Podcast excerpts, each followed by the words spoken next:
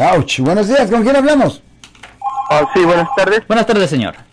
Oh, yo tengo una pregunta. Ah, yo fui agredido por un homeless con una navaja. Sí, señor. Lo, mete- lo metieron a la cárcel y iba a estar supuestamente como unos 5 o 7 años en la cárcel. O en la prisión, Ahora, ¿no? Ok. ah, quisiera que me instruyera qué tengo que hacer porque me habló la policía y que lo van a soltar eh, y lo van a soltar aquí en la ciudad o, o donde estén, aquí en la ciudad.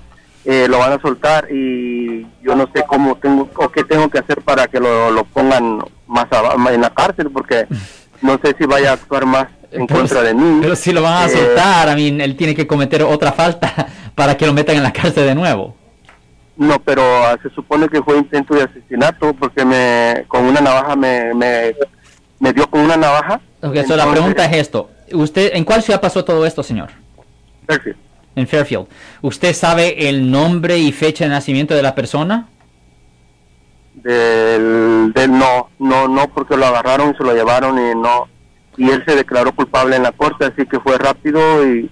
y- pero el polic- la policía me habló que lo van a soltar ahora por el COVID, que hay mucha gente. Ah. Entonces, ya, ¿qué pudiera hacer yo para que se Usted ahí? Porque- no, usted no puede hacer nada. Usted Oh. no, usted no puede hacer nada. No, él tiene que cometer otra falta para que lo metan de nuevo en custodia. Si ellos decidieron sacarlo porque hizo un arreglo, un trato con la fiscalía, Lo siento por la interrupción, su video va a continuar monetariamente.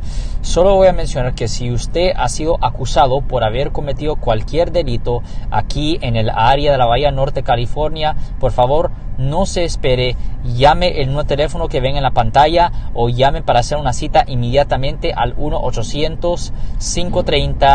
1-800-530-1800. Recuerden, yo soy el abogado Alexander Cross, abogado criminalista aquí en el área de la Bahía Norte, California.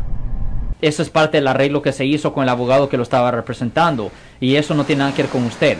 Recuerde que en un caso criminal es el Estado de California contra la vi I mean, contra el acusado. Es el Estado contra el acusado, no es usted contra el acusado. So, usted no tiene ningún derecho de hacer nada. ¿Y cuál A usted simplemente le dijeron la información simplemente para informarlo. ¿Y cuál es su temor? correcto.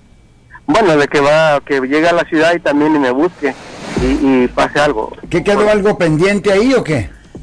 No, eh, no, lo que pasa es que él fue, yo iba en una estaba en una gasolinería y se me subió y me quiso robar el carro y yo me tiré del carro pero me alcanzó a pegar con la esa, entonces no lo conozco, el problema es que no lo conozco y no sé quién es y, y ese es el temor, mean, de que cuando salga sepa de que me... Pero estamos hablando de una ciudad, ¿me entiende? Mean, ¿Cuáles son la- las probabilidades que él se va a encontrar con usted? Y de nuevo, él no va a tener acceso a la información suya, porque usted como la víctima, esa información va a ser confidencial, él no va a tener esa información. Él no va a saber su dirección de casa, su fecha de nacimiento, él no va a tener acceso a esa información.